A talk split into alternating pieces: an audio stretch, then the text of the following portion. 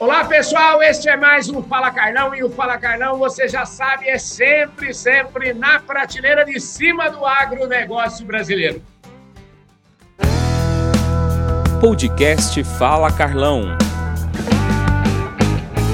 E hoje eu vou receber aqui uma convidada para lá de especial. Ela é chique no último, gente. Ela participa do grupo Mulheres do Brasil. Ela entende tudo de café. Ela é, faz parte da política. Ela tem um monte de iniciativa. Gente, que entrevista maravilhosa que vai acontecer aqui agora nesse Fala Carlão. Eu estou falando com vocês da Flávia Olivito Lancha Alves de Oliveira, que todo mundo conhece como Flávia Lancha. Ô, Flávia, obrigado pela sua presença aqui no nosso Fala Carlão, viu? Oi, Carlão, eu que agradeço. É uma honra estar aqui hoje, né? Batendo esse papo no Fala Carlão. Pois é, antes de falar aqui de todas um mundaréu de iniciativa que você está envolvida, inclusive é, café de altíssima qualidade, café premiado. Só para, mas antes de falar disso, ninguém nasce premiado no café, ninguém nasce secretário municipal de nada, ninguém nasce vice-presidente de nada, todo mundo tem uma linda história para contar e eu imagino que a sua história deve ser muito legal. Então eu queria que você falasse para toda a nossa audiência aqui, que não perde nenhum Fala Carlão, como é que foi a sua infância, onde é que você nasceu, como é que você surgiu nesse mundo do agronegócio? Fala para nós. Bom, é, eu nasci em Ribeirão Preto, né? Mas é, eu brinco que eu só nasci lá, porque a minha mãe, a família dela é de Ribeirão e a, e a mãe dela morava em Ribeirão Preto. É, meu pai é da primeira turma de medicina, da Faculdade de Medicina de Ribeirão Preto. Eles se casaram, mudaram para Franca e aí ela teve os filhos lá, mas eu me sinto muito mais francana que Ribeirão Pretana. Eu sou da quarta geração de cafeicultores. Minha avó tinha fazenda de café na região de Ribeirão Preto, e essa é porque estou no agro, sou do agro, amo o agro, e é muito interessante. Eu sempre conto uma história, viu, Carlão? Eu era pequena e eu passava muito férias com ela lá em Ribeirão Preto, na fazenda. A fazenda fica no município de São Simão, entre Cravém e São Simão. Uhum. E eu passava férias e lá em Ribeirão Preto, é, com ela, tinha um hábito, ela tinha 14 irmãos, e eles sempre se juntavam à noite, depois do jantar, para bater papo e falar do café. E eles só falavam de café. É preço de café, é, é as dificuldades tal. E eu pensava comigo mesmo, Gente, mas será que esse povo não tem outro assunto? É só café, café, café. E como a vida dá muita volta, eu casei com um cafeicultor e hoje eu sou extremamente apaixonada pelo café. E, foi isso que eu, que eu faço parte do agro a partir dessa história de vida, né? Mas morei aqui em Franca a vida toda, fiz faculdade de letras, depois comecei a trabalhar com meu marido no café e aí eu fui fazer administração rural em São Paulo, na GV. Deixa eu te perguntar, só uma curiosidade minha, se você, como eu, por exemplo, casei, eu conheci minha esposa na faculdade, então, assim, aliás, conheci no cursinho. Você conheceu seu marido também nos estudos aí da vida? Como é que foi? Na fazenda.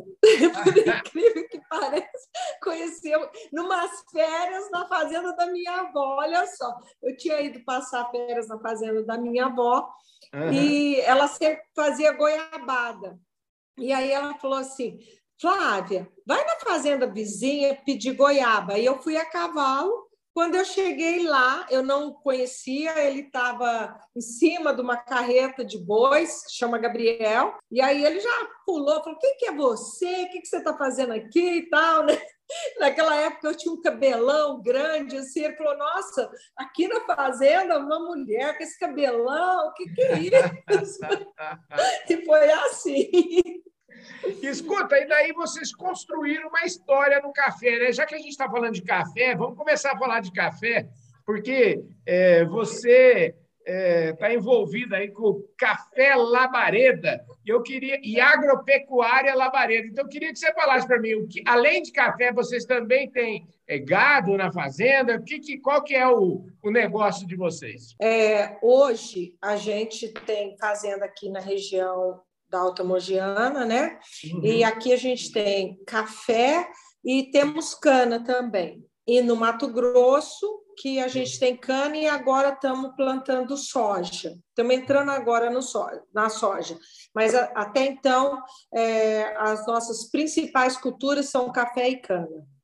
Olha só que maravilha, hein, gente? Agora, esse negócio de café deve ser uma paixão violenta, né? Porque você aí com toda a sua história, da sua família. Eu, eu, eu sabe que eu não produzo café, mas eu sou apaixonado por café. Eu já tirei leite, que é próximo de café, entendeu? Então, é, eu queria que você falasse para mim como é que é esse negócio do café, como é que ele se transformou, como é que ele evoluiu na sua fazenda, como é que o café, vamos dizer assim, pelo que eu entendi, o café aí está muito além da commodity aí na sua fazenda. Né? Verdade, Carlão. Muito interessante a sua pergunta. Só voltando um pouquinho no que você falou, a região aqui já foi café com leite, né? Ah, é? E aí, é, aí perdeu.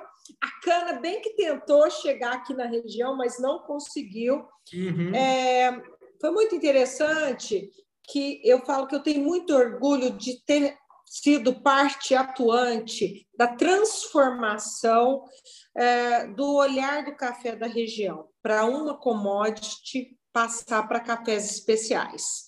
Em 2001, é, a gente, meu marido e eu, a gente começou a olhar para que a questão de que era possível fazer um cafés especiais. O que é o café especial? É o café que, numa pontuação, ele dá acima de 80. A região nossa, ela é propícia para o café.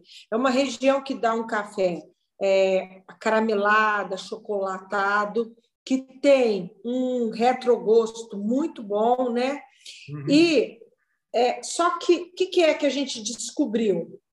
Onde é que está o, o, diferencial do café? A qualidade é na pós-colheita, é no manejo. E aí a gente come, começou a buscar novas técnicas que trouxesse e que preservasse a qualidade do café, que ele já vinha do pé com uma qualidade. E aí nós começamos a adotar novas técnicas com colheita seletiva, né? O café maduro primeiro e depois o café ao longo fazia uma segunda colheita, é, o manejo no terreirão, então terreirão antigamente era de terra, hoje é de asfalto, as, antigamente eles faziam aquelas leiras altas, hoje a gente faz mais baixa. E a gente, em 2001, trouxe esse contexto para dentro da nossa fazenda e, conjuntamente com isso, começamos a investir também é, na melhoria de qualidade de vida de, das, dos nossos colaboradores. Né? Trouxemos vários benefícios, inclusive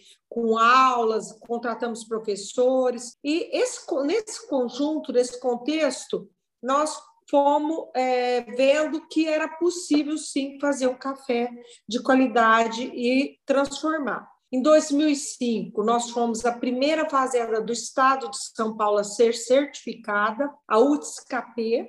Em 2006, uhum. é, nós também fomos a primeira fazenda aqui da Alta Mogiana a exportar o café direto nossa primeira exportação foi para o Japão, 4 mil sacas de cafés. Nisso, nós trouxemos juntos também é, já outros produtores que queriam essas técnicas para fazer um café especial. E nós fundamos a Associação de Cafés Especiais da Alta Mogiana em 2005.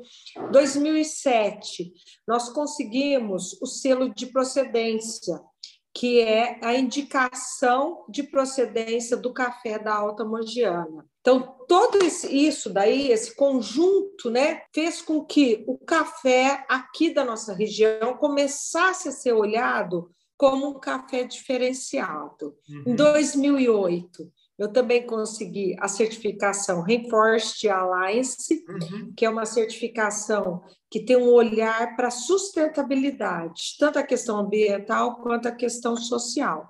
Então, essa preocupação fez com que o café nosso se diferenciasse. Além disso, a gente começou a participar do concurso, ganhamos vários prêmios, é, inclusive esse ano nós já estamos classificados aqui na região da Alta Mogiana nos cafés fermentados, né? E levamos esse contexto todo também para o consumidor final. É verdade que vocês estão entre os 10 melhores cafés do Brasil, é isso? Como é que é essa história, hein? Em 2019, né, que foi o último concurso brasileiro, porque 2020 teve todos os problemas da pandemia, nós ficamos em nono lugar dos melhores cafés do Brasil, com muito orgulho. Então, e eu, vou, prêmio, eu vou lançar um desafio quero... para você, viu? Eu quero tomar seu café aqui, ao vivo, aqui nas minhas entrevistas futuras, viu? Carlão, já falei para a Lúcia que eu quero o seu endereço. Uhum. Segunda-feira eu faço questão de te enviar esse café, viu? Que maravilha, viu, gente? Olha só, depois eu vou tomar o café aqui e vou fazer propaganda do seu café aqui para o Brasil inteiro, viu? Espetacular, viu? Olha, você está de parabéns, você não dá cuidado, você fala muito bem, que mulher segura, não é à toa que você está Agora, a gente já falou bastante de café, de agronegócio, queria falar um pouquinho dessas outras coisas, desses outros ambientes onde você está inserida. Eu acho que você é uma mulher extremamente articulada e não é à toa que você está participando daquele grupo Mulheres do Brasil, que é um grupo é, poderoso de mulheres. Né? Me conta essa história, como é que você entrou nesse grupo? Esse grupo foi antes de você ser secretária de desenvolvimento aí do, do município foi antes? Como é que é? O que, que veio primeiro? Olha, para falar a verdade, é, vem mais ou menos junto, viu? Mais é. ou menos na mesma época, eu entrei no Mulheres do Brasil, logo em seguida eu fui secretária de desenvolvimento, mas são coisas bem diferentes, né? É, o Mulheres do Brasil é um grupo criado pela Luiz Helena, a Luiz Helena do Magazine Luiz é daqui de Franca, nós fomos o primeiro, né, é, núcleo criado e eu faço parte de um grupo que chama Vozes. O Mulheres do Brasil ele tem vários núcleos. Então, por exemplo, tem núcleos contra violência, é, contra a violência contra mulheres, tem o núcleo da igualdade racial, da questão do trânsito, do verdejar, da educação e o Vozes, que é o que eu fazia parte, que é que eu faço, né? Que por causa da uhum. pandemia a gente suspendeu temporariamente, mas é uhum. dar palestra para as escolas para as meninas do terceiro e segundo ano do ensino médio,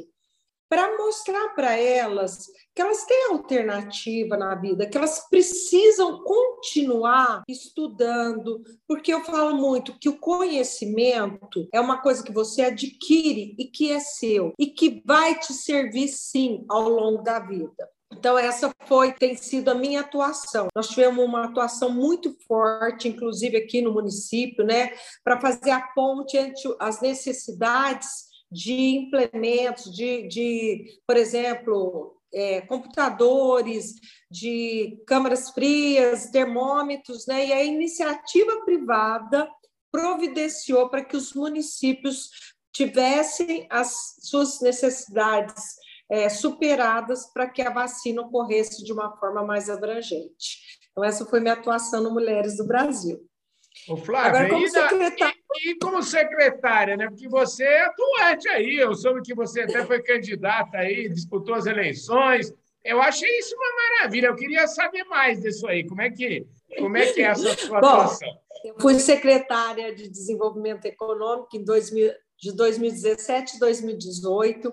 Uhum. E foi muito bacana, porque foi uma experiência muito interessante. É, eu fiz uma diferença em dois anos muito grande, tenho o maior orgulho de um legado que eu deixei, né? É, inclusive, Franca e a, e a, região é muito forte no agro, na cafeicultura, e não tinha nada voltado. Eu criei uma feira de cafés especiais, a FAN Café, uhum. que é uhum. feira da Alta Mogiana de cafés especiais, e é fã também de ser fã de café, né? Uhum. E movimentou a cidade, os hotéis lotaram, restaurantes. É, também aqui é muito forte em confecções. Eu criei um desfile, trouxe blogueiras para a cidade. No turismo, o Descubra Franca, que é levar o que, que Franca tem, né? Os potenciais da cidade, para que as pessoas conheçam também aqui é um, é um, turismo de negócios, né, principalmente, e também uma incubadora tecnológica, a primeira incubadora tecnológica de Franca, que foi para que surgissem novas startups. E ela tem evoluído bastante. É, eu deixei tudo organizado para que a iniciativa privada tomasse conta, uma parceria entre município e iniciativa privada, e hoje ela está fazendo parte, inclusive, do governo do estado de São Paulo. Né? Fui candidata agora né, para a prefeita de Franca, passei em primeiro lugar para o segundo turno, eram oito candidatos, mas não cheguei, né? Mas foi uma boa experiência também na minha vida. Ó, imagino que essa experiência, eu queria saber o seguinte, essa experiência sua é uma experiência irreversível? Você, você foi picada pela política, vai disputar as próximas eleições? Eu quero saber disso aqui já, viu? Bom, Carlão, olha, oficialmente ainda não fiz nenhum, é, ainda não falei né, a respeito disso, mas vou te falar, está tendo é, um assédio muito grande do partido, das, das lideranças, todo mundo, para que eu seja pré-candidata a deputada federal. Então, assim, existe uma possibilidade grande. Estou aqui, né, ao ar pela primeira vez falando a respeito disso. Você está tendo esse privilégio. Olha, aqui, o Fala Carnão, é ó, o Fala Carnão fala com gente de todas as áreas. Outro dia até, ó, eu falei aqui, essas, alguns dias atrás, a gente chegou a entrevistar aqui em São Paulo o ex-presidente da Argentina, Maurício Macri, que estava aqui, a gente falou um pouco com ele. Enfim, aqui a gente está falando com todo mundo e, e, você tem uma energia muito grande, uma energia muito boa, é muito bom falar com você. Eu queria que você falasse sobre. Eu não sei se nós até já. É, agora, às vezes, eu falo antes de começar a gravar, mas depois eu até fico pensando: será que eu já falei aqui sobre o GIMA, que é a Gincana Internacional de Meio Ambiente? Eu queria saber um pouco mais de detalhes do que, que é isso, queria que você explicasse isso. E também do ICOL, que é o Instituto de Capacitação e Orientação Livre. Eu, eu sei que você está metido nessas duas coisas aí, como é que foi isso? Bom, vamos falar da GIMA primeiro, a Gincana Intermunicipal pelo Meio Ambiente, quarto ano. É muito interessante que quem participa são as cidades da região, uma escola municipal, as crianças da quarta série do ensino fundamental. É, nós começamos em 2008 com duas cidades, Ribeirão Corrente e Cristais Paulista, com 160 crianças. Em 2019, ela se transformou numa feira cultural de quatro dias que acontece na Fazenda Bom Jesus, que é a sede da Labareda. Passaram 2.800 crianças em 2019.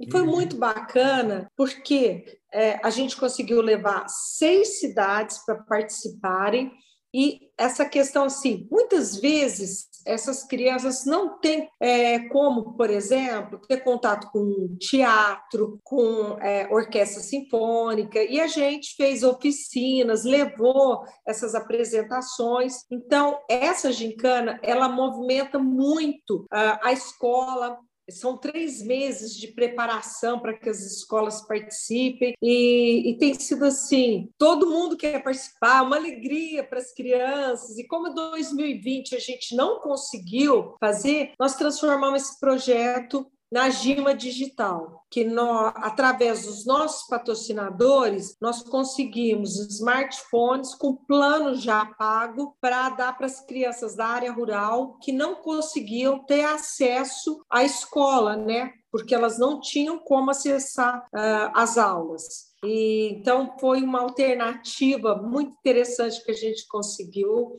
que foi muito, fiquei muito feliz de ter conseguido também. É, eu sou uma pessoa muito preocupada com o bem-estar dos outros. É, eu sempre, desde 2001, eu tenho projeto social. A GIMA é um deles, e o ICOL, que você trouxe, é o Instituto de Capacitação e Orientação Livre, faz três anos que eu tenho, é o instituto que dá cursos gratuitos para as pessoas que são mais vulneráveis, que precisam de mais oportunidades. São cursos curtos, né? É, eu tenho parcerias com as universidades de Franca, com o SEBRAE, com o SENAC, com o SENAI. Através dessas parcerias, a gente promove esses cursos. É, hoje acontece aqui, no, no meu, eu tenho uma sede no centro, mas também leva esses cursos para a periferia aqui da cidade de Franca, para ficar mais próximo deles. E são cursos de estética, de gastronomia, cursos é, que as pessoas podem rapidamente transformar em renda, né? Ou também abrir possibilidades para que elas entrem no mercado de trabalho. Olha, é espetacular. Eu tenho que te avisar, infelizmente, que o nosso tempo aqui já acabou faz tempo. Nós estamos nos descontos aqui já, já estamos, já estamos agora chegando é, além dos descontos. Mas para a gente fechar essa, essa conversa aqui dos descontos, é, e, e, assim, você, é, como eu já falei aqui, você que já percebeu que nós estamos diante de uma pessoa que tem uma energia fantástica e que enfrenta com muita clareza todos os obstáculos e com certeza sempre vence os obstáculos. Eu queria que você falasse, é verdade que vocês você já falou que exporta café para o Japão, exportou direto, e agora com essa questão aí de de dificuldade de achar container, está cada vez mais difícil é, as coisas, vocês andaram é, driblando essas dificuldades e fizeram uma exportação meio sui generis. Aí eu queria, como é que foi isso? Atuar efetivamente naquilo que vocês podem e não gastar energia com aquilo que vocês não podem. Exatamente, a gente tinha uma entrega para a Inglaterra, né, de 300 sacas de café de 30 quilos, estava é. atrasada há mais de dois meses, e aí nós mandamos por avião essa carga. E foi muito legal porque o pessoal recebeu lá, ficou super feliz, já consumiram o café que já chegou, já vamos ter que pensar em outras alternativas. A gente pagou muito mais caro, mas honramos com o nosso compromisso. E como você disse, achamos uma alternativa para esse momento de algo que não está nas nossas mãos, né, que é o atraso que está acontecendo nos embarques lá em Santos. Então, realmente, nós achamos, é, isso eu, eu fico muito feliz que é a questão da labareda sempre está buscando alternativas para os problemas e a gente nos diferenciando enquanto café, né? enquanto empresa, em todos os sentidos. Maravilha, é por isso que eu vou tomar esse café labareda aqui nos próximos programas do Fala Carlão, viu, gente? Queria agradecer imensamente a Flávia Blancha, que esteve aqui conversando conosco. Flávia, parabéns pelo seu trabalho. Eu virei fã do seu trabalho, sou seu fã, viu, Flávia? Se candidata aí, porque tenho certeza que vai ser um sucesso o agronegócio precisa muito de você, viu? Obrigada, Carlão. Parabéns pelo seu trabalho. É muito bom a gente ter pessoas comprometidas com o agro. Nós sabemos a força que o agro tem e é preciso, sim, que cada vez mais ele seja divulgado. E fico muito feliz por essa oportunidade de estar aqui hoje com você. Maravilha, gente. Então você já sabe, esse foi mais um Fala Carlão, sempre na prateleira de cima do agronegócio brasileiro. Muitíssimo obrigado, um forte abraço. Eu vejo todos vocês no nosso próximo programa. Valeu, gente. Fui!